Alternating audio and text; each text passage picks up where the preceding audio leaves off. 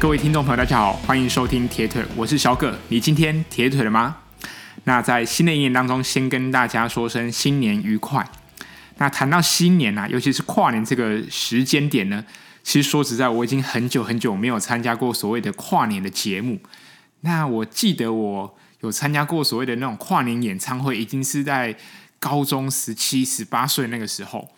那尤其是在接触到铁人三项啊，甚至我。这工作或是我的生活形态来说，已经几乎没办法所谓的熬夜，它要过了十一点半甚至十二点，这个平常我们身体在休息的时间，如果这时候还在活动，可能对自己身体来说会有很大的影响。尤其如果我们平常呃没有所谓的熬夜的习惯，突然呢可能需要加班啊，或是可能工作上真的真的不得不熬夜的时候，那隔天的身体状况可能会。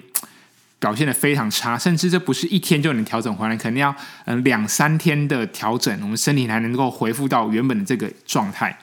那我自己觉得，我自己在训练的过程中还蛮注重睡呃子午觉的，至少呃所谓子午觉呢，就是呃晚上的十一点到隔呃隔天的一点，那甚至中午的十一点或一点。但我知道很多人的生活作息可能没办法睡到午觉，或者是说休息时间呃中午的休息时间相对比较短一点。不过呃，如果在中间呃休息时间能够可能小睡个十分钟到十五分钟，我觉得这个对呃训练来说都是非常有帮助。尤其我知道，像以我自己个人而言，我自己有时候早上会做一些训练，那这时候呃中午的休息对我来说就是非常的重要。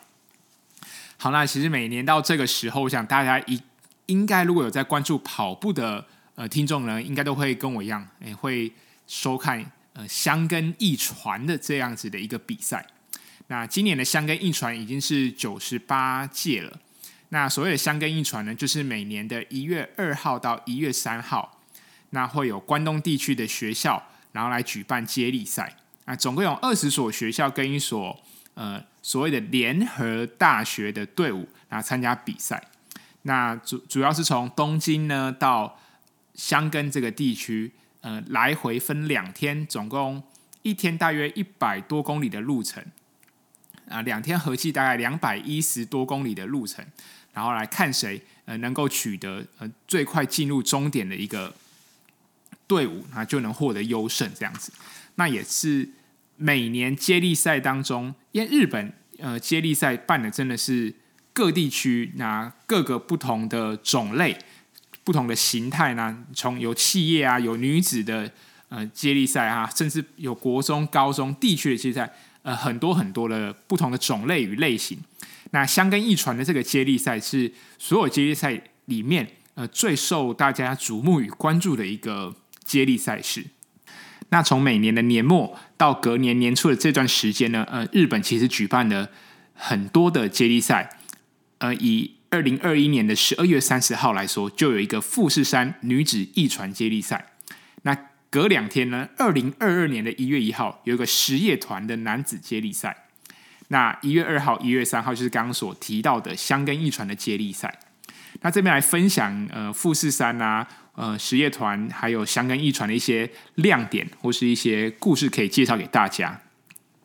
那其实。呃，从去年开始，我想大家有在关注跑步的，应该都有注意到，呃，日本女子有一个呃不破声音来这个这位女子选手，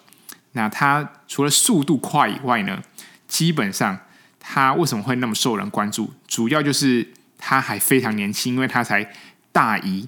那她目前就读的大学是拓殖大学。那在去年十二月三十号的富士山女子一传当中，她跑第五区间。那在那个区间当中，距离大约是十点五公里。那他跑出了三十二分二十三秒的这样的一个时间。那这样的一个时间，呃，是这个区间来说是创了一个新的纪录。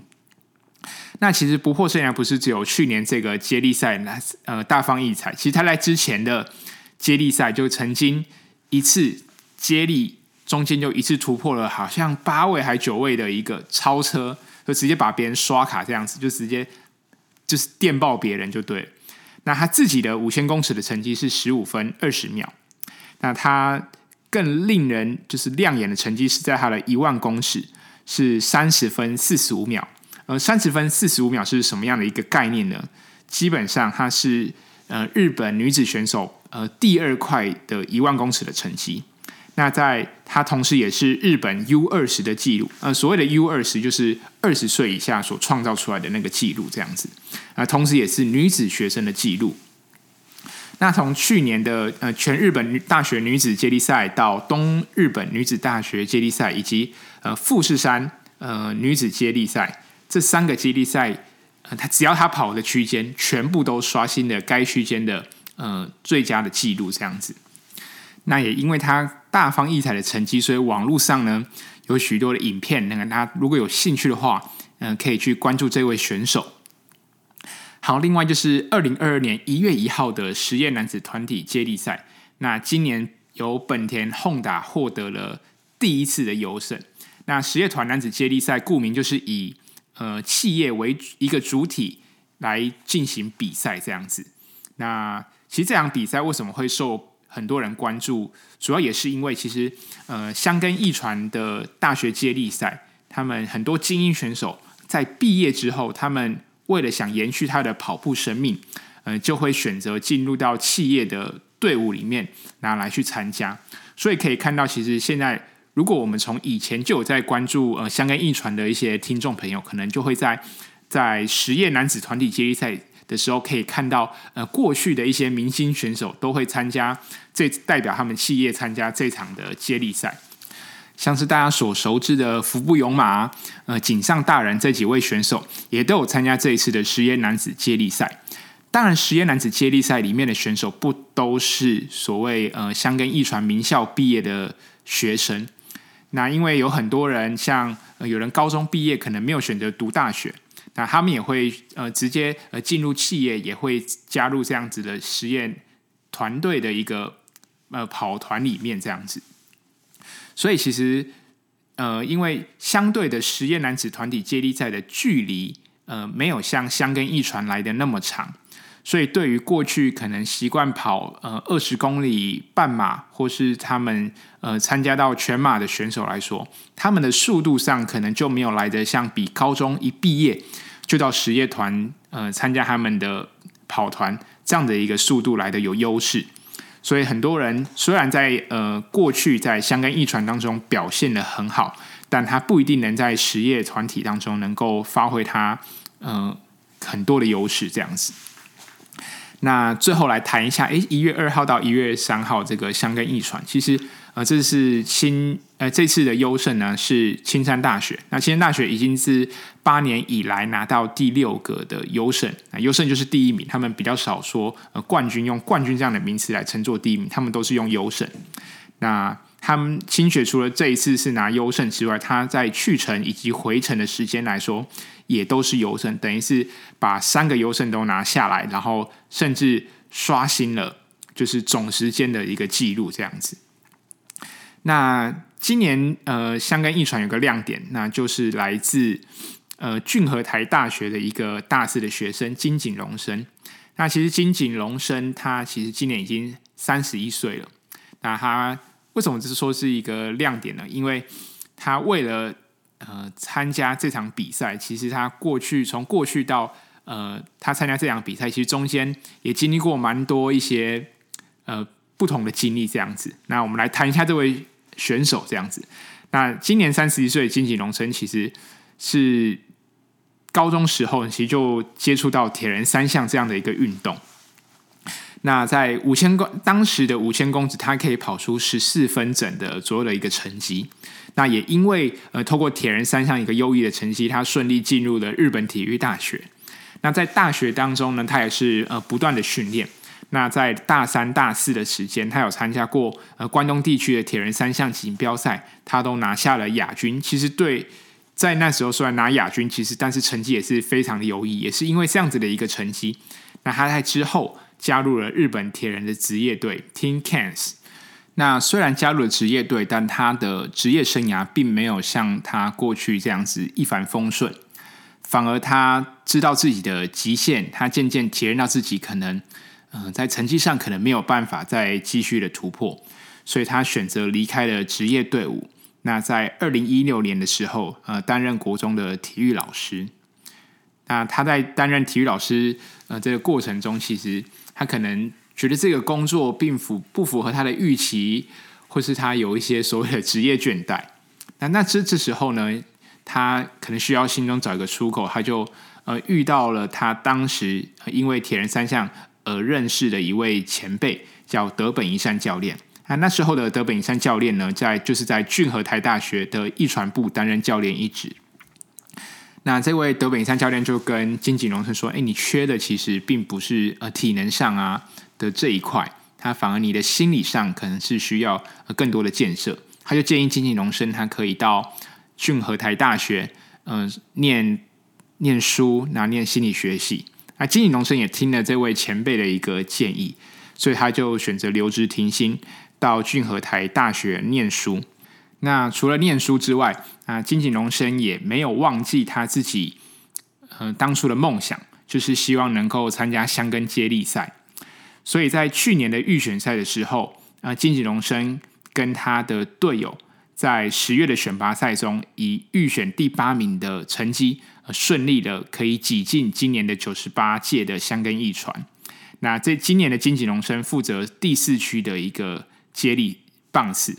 虽然他在这一区跑出来的成绩是最后一名，但是他在交给下一棒的时候，下一棒的队友呢，是他中学时担任体育老师的一个学生，所以这个是非常难得可贵的机会。那其实我觉得，不论是对金吉隆生来说，或是对其呃俊和台大学来说，其实都是别具意义的一年，因为。其实今年是俊和台大学第一次呃入选香根印传的接力赛。那如果大家有看过一本书《强风吹拂》，呃，就可以知道，其实要能成为参加香根艺传的学校，就已经是非常非常的不容易。不要说拿第一名，或是说前三名的一个成绩，那光是每年想要挤进前十名的学校，因为呃每一届的前十名的学校，明年就不需要。呃，再参加预选赛就可以直接入选下一届的资格，所以很多学校如果成绩并不是呃特别的突出，他呃几乎就是在争取第十名、第九名，在这样的一个成绩上，然后来做争取，他们可能没有办法呃拼第一，但他至少会想挤进前十名。所以今今年呃金井隆生能跟君和台大学一起参加比赛，呃也是已经是非常非常不容易了。那谈完箱根接力赛，就回到我自己身上来。那我自己在去年的十二月三十一号跟今年的元旦这两天，可能有人选择在这两天来运动啊，或者说尤其是在呃每年的一月一号呢，可能会去爬个山啊，然后来去鼓励一下，激励自己新的一年有更多的动力在呃训练上面。但其实我是没有做任何一点的运动，其实对我对我来说算是蛮难得可贵的。对，为什么会这样说？其实我几乎一年到头来，我很少全休两天以上，除了在比赛前的减量周，或是比赛后的一个礼拜，我几乎一整年的时间很少有两到三天连续的时间是完全没有运动，所以这也是我非常难的。其实有时候选手也很矛盾啊，我们练得很累很累的时候，都会想休息，但是。当没有运动或是不跑，看着别人跑的时候，内心又会有点矛盾，说：“哎，这样子的会不会我自己太偷懒啊？又或怕自己的体能掉下去？”对，但是因为其实要衔接的是四月的澎湖铁人三项赛事的周期，所以我还是选择休息。毕竟我知道接下来的十四周左右的这个时间会呃非常的辛苦，呃，所以我还是选择了休息。那这个礼拜刚好是我开训的第一周。那第一周的第一天早上就跑步，然后晚上游泳。那隔一隔天的星期二是骑脚踏车。那这两天下来，其实我不知道我体能状况觉得掉很多。那感觉没有呃，从台北马结束之后，哇，可能自己吃的也多，那休息的也多，所以不论在身体的状态啊，或自己的心肺上面，好像都不如以往。但我觉得这个过程呢、啊，一定是痛苦的，尤其是你要从休息当中衔接到新的一个开季，我想还是循序渐进的会比较好。那最后来谈一下，说，哎，在新的一年当中，或是在开训的时候，我们有些什么事情呃可以做？那我自己来列了几点来跟大家做分享。第一个，我觉得大家可以整理鞋柜，哎，为什么要整理鞋柜呢？因为其实我们鞋子，呃，玩铁人的鞋子非常多嘛。除了跑鞋以外呢，我们连拖鞋啊都要专门有休息的拖鞋，甚至呢还有卡鞋。哎，鞋子特别多。那跑步鞋又有分啊，这个是长跑的啊，这个跑配速跑啊，这个跑课表的啊，每个鞋啊，有些还有轻松跑的。那这时候其实一年下来，呃，我们这时候可以来整理鞋柜，就是我们可以稍微来观察一下，哎。我们的鞋底有没有被磨平？那或者是说，诶，我们的鞋底是哪些地方被磨平？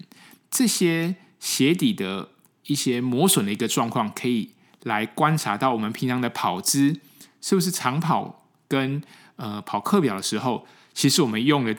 呃材的地方可能是不一样的。那又是说，诶，真的磨得太薄的时候，呃，是不是？也会因为鞋子的关系而导致我们受伤，我觉得这个都是呃可以去探讨讨论的。当然不是说诶怎样的一个呃落地的方式就会导致怎样的受伤，呃这样子的一个呃跑步的一个观察，我觉得还是要交给专业的人来去呃鉴定与判定，甚至最重要的还是回归到自己的身上。诶，这样子的一个跑姿或是这样子的一个呃落地的方式，是不是会造成我们的影响？如果会。那我们或许可以从这些当中整找理整理出一些线索。那对于真的呃几乎快要磨平的鞋子，那如果还可以用的话，你其实就可以当成那些代步鞋啊，那或是当做一些轻松跑散步的鞋子都 OK。那真的是训练的鞋子，还是尽量维持到它呃鞋底的一个完整。那第二个，除了鞋柜之外，我觉得另外一个就是要整理我们的衣柜。那现在其实虽然去年因为疫情的关系，其实很多比赛取消了，但我知道有很多听众朋友可能是以喜欢呃参加呃路跑比赛为主啊，所以他可能一年可能参加了四五场比赛。那知道大家都知道嘛，就是每一次参加比赛都有很多的衣服啊，或是一些赠品，尤其是像完赛的毛巾，也是家里可能堆了一堆这样子。所以像我有呃，如果真的是累积到一定程度的时候，我会。呃，可以捐，选择捐出去，捐给呃需要的人。他们可能有缺一些生活的日用品。那如果你有在玩铁人三项，你有在踩训练台的人，然后，我们可能常常一定会流汗嘛，然后我们就用这些毛巾擦。那其实累积下来，其实毛巾里面也累积了蛮多细菌，也可以在呃这个时候，我们去更换我们呃之前比较旧的毛巾，都可以拿去丢掉了这样子。那甚至那原本旧的毛巾，你可以当去抹抹布来去使用。那另外针对单车的部分，我这边分享几个，就是你可能花小钱，然后然后来可以达到一些更好的一些训练的舒适感，对，可以这样讲。第一个，我觉得如果你可以看一下你鞋子卡踏鞋卡鞋上面的那个卡踏的扣片是不是完整，如果其实太薄或是磨得太平，那其实可能会影响安全。我觉得如果有一些小小预算，这个是可以来做更换。另外，我觉得一个很重要可以需要更换的，就是我们的水壶。因为其实我们的水壶真的是跟我们的单车一样，在外面吹风淋雨。那其实一些那个水壶的喝水的部分，其实会长蛮多细菌的。当然我知道有些呃，大家会固定的清洗，但其实呃，其实一年下来，其实帮自己换个水壶也不为过这样子。那另外，我觉得在新的一年呢，大家要接着要过年大扫除，我觉得也可以趁这个时候呢，去整理一下我们所谓的 pan cave。什么是 pan cave？就是我们训练一个地方，那可以添购一些电风扇啊，或是把我们的训练台做一些清洁。因为如果你是智能型的训练台，或是呃，就是需要插电的那种，它有些地方可能会长满灰尘，那这也会导致一些机器的。故障啊，或是让它你把它擦干净，可以让它维持的更好。甚至因为这个毕竟是电子的东西，所以可以趁这时候我们去更新更新一下我们训练台的软体。我觉得就是可以利用这样子的一个空档的时间来做这样的事情。那如果你是没有一个 pan cave 的人，可能家里相对比较小，我觉得可以试着在家里清出一个空间。我自己。嗯，在这边分享一个我对我影响蛮深的一本书，叫《我决定简单的生活》。那这里面教了很多丢东西的哲学，这样子。那所谓的简单就能不简单，我觉得也训用训呃这样子的一个原则也适用在我们的训练上面。对，我们其实不要太多外在的一些影响或是诱惑，我们可以把我们的训练成绩再往上提升，甚至不单只是训练，对我们人生来说都很有帮助。就像世界马拉松最强的跑者 Kipchoge，他也说他礼拜一到礼拜六的训练都是会到训练营里面，他们不论每天的生活日常起居都是靠自己。呃，生活除了训练，呃，休息、吃饭，那剩下来就是呃过好好的过生活。这样，他没有太多的杂物，他们把大家聚集在一起，他们就是专心一致的朝着目标前进。所以，我觉得大家如果家里相对空间没有那么大，那大家可以试着清出一个空间，然后让你的在这个空间里，你可以尽情的去训练。我觉得对你来说也是非常有帮助的。那就什么是丢东西的哲学？基本上，你就是把你用不到的东西，或者很久很久没用的东西，可能就清掉。那你说，诶，有些是什么照片啊？现在其实很数位化很方便，就是把它扫成呃图档的方式，就把它丢到手机啊，或是云端做备份这样子。好，如果你这些都是小钱哦，但是如果你钱多一点呢？像你可能是长荣海运的员工，你年终有四十个月的话呢，你要可以怎么办啊？除了可以换一台新的单车以外，那如果你不想换新的单车，你有对你现在的车子有感情在，那你预算又多的话，我觉得你可以把你的车子呃拿去做大保养，因为在一年当中大保养至少一年要做一次。那有些人选择开训前做一次，或是比赛前做，我觉得都 OK。那你自己平常这个车子会下雨嘛，然后会流汗，所以其实尤其你想要换什么东西，像我觉得手把带一年结束之后，如果你是训练量比较大的人，手把带也是蛮适合来做一个替换。那甚至包含你的安全帽的内衬啊，或是你的链条，这些都是相对呃不用花到那么多钱，不是换轮组，不是换变速器哈。我知道变速器可能缺货也换不到。对，不是像换轮组啊，或是直接换一顶安全帽，或者换一个卡鞋，呃，来的那么样的需要那么庞大的一个金额。那我们可以换换手把带，改变一下心情，或是呃，因为安全帽的内衬其实多多少少会有一些呃细菌。那链条其实用久了，它也是一个消耗品，所以可以正趁这时候呃把这些东西做一个更新。那如果你还没开训，那你要准备开训，我觉得。也可以利用这段时间跟你的 fitter 来联系一下，你重新看一下，说，哎，这个一年当中，经过我们训练之后，我的身体需不需要帮我的车子做一些调整？或者也可以总重新解释看，哎，在这个一年当中，我我的身体的柔软度啊、有没有一个进步？这样子，我觉得都是可以重新检视的，这对你的未来的训练来说会非常的有帮助。那如果有些人已经开始进入到新的周期，其实现在所谓的基础期，我觉得大家别急着真的就投入到很高强度的一个训练，或者说你很想急着测验，就想说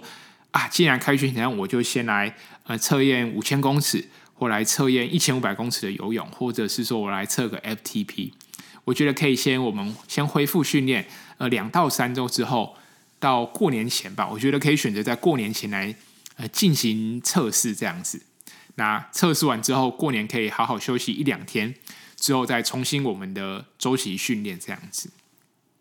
那如果你还有一些预算的话，你可以在呃买什么东西呢？我觉得像，呃，如果你上半年有 Change Taiwan 有 Ironman 或是呃 Ironman 七零点三的赛事，可以先把一些补给品先买起来，因为补给品其实可以放半年以上，所以现在先把东西买好，我觉得也是呃非常非常的 OK。那像我我在去年年底的时候有去呃华泰名品城啊，就是逛 Outlet 嘛。其实那我那时候逛到 ISPO 的店家，呃，我那时候在那边买泳裤泳镜只要一千一，所以如果有一点小钱，我觉得这些东西都是可以做一些替换。那除了呃卫生上啊，或是使用它，它真的本可能本来就是替代品。那买一些小小的新装备，我觉得也可以。促进我们促成我们练习一个动机，我觉得是很 OK 的。那当然，新的一年最重要的一点，我觉得还是要规划好今年的年度计划。当然，我觉得不一定是要嗯，一定要参加什么样的比赛，或者一说你一定要达到什么样的成绩。有些年度的计划，我觉得大家可以呃放得宽一点，不需要把自己逼得太紧。那我觉得不一定是要很明确的数字，说，哎，我一定要破三啊，怎么样的？我觉得反而有些呃比较重要的事情，反而可以当做我们明年的年度计，呃，今年应该说新的一年的年度计划。例如说，我想要平平安安、健健康康的跑一年，这可以当做一个年度计划。我觉得这个是呃非常非常不容易的，要能健康的跑上一年，你需要呃非常大的用心吧。我就可以这样说，因为你虽然训练是很痛苦，但是你要维持健康的跑下去，你可能需要花更多时间在放松，或是做一些激励训练，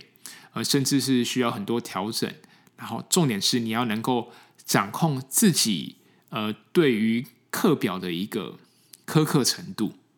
对，我觉得平安跑完、健康的跑完一年，其实听起来好像蛮空泛的，但其实做起来是非常非常的不容易的。那如果你今年没有什么特别的计划，或者是说你可能遇到一些瓶颈，我觉得你去找一个教练来上课，也都是非常非常的 OK。那我自己给我自己二零二一年的计划是什么？其实我希望啦，我自己期待自己能找到我自己更加喜欢训练的一个动机或理由。其实这样子训练下来，每年看下来都觉得哇，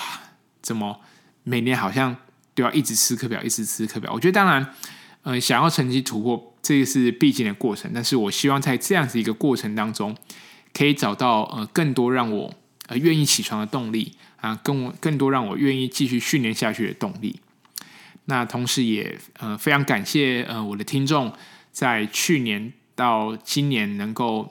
呃持续收听我的节目。我不知道节目已经开播一年多了吧？对，那其实呃这个当中，其实我给出去的相对比你们给我的还少。我觉得你们给我的很多，尤其。呃，去年影响我最深的是在呃 F 叉 T 新白杨的那个转换区。那这个故事我有在呃跑步不要听有分享过这样子。那其实，在参加 F 叉去年影响最大的就真的是 F 叉 T。那在过程当中可以听有遇到一些听众说有听我的节目，甚至说他训练的时候也会听。我觉得我觉得这样子的一个回馈对我来说真的是很大，远比我自己我觉得我给出去的还多。对我就是。把这个平台当聊天，那如果大家有学习到，我觉得这很 OK，很棒。但是如果你没学习到你，你也可以当一般的呃频道来听，也都 OK。那也希望我的频道呃有帮帮助到你，不论是在训练上，或是你的人生上，我希望都可以给带给我们一些些的转变。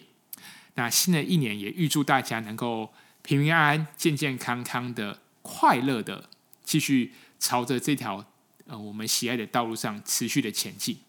那我们就下一集再见喽，拜拜。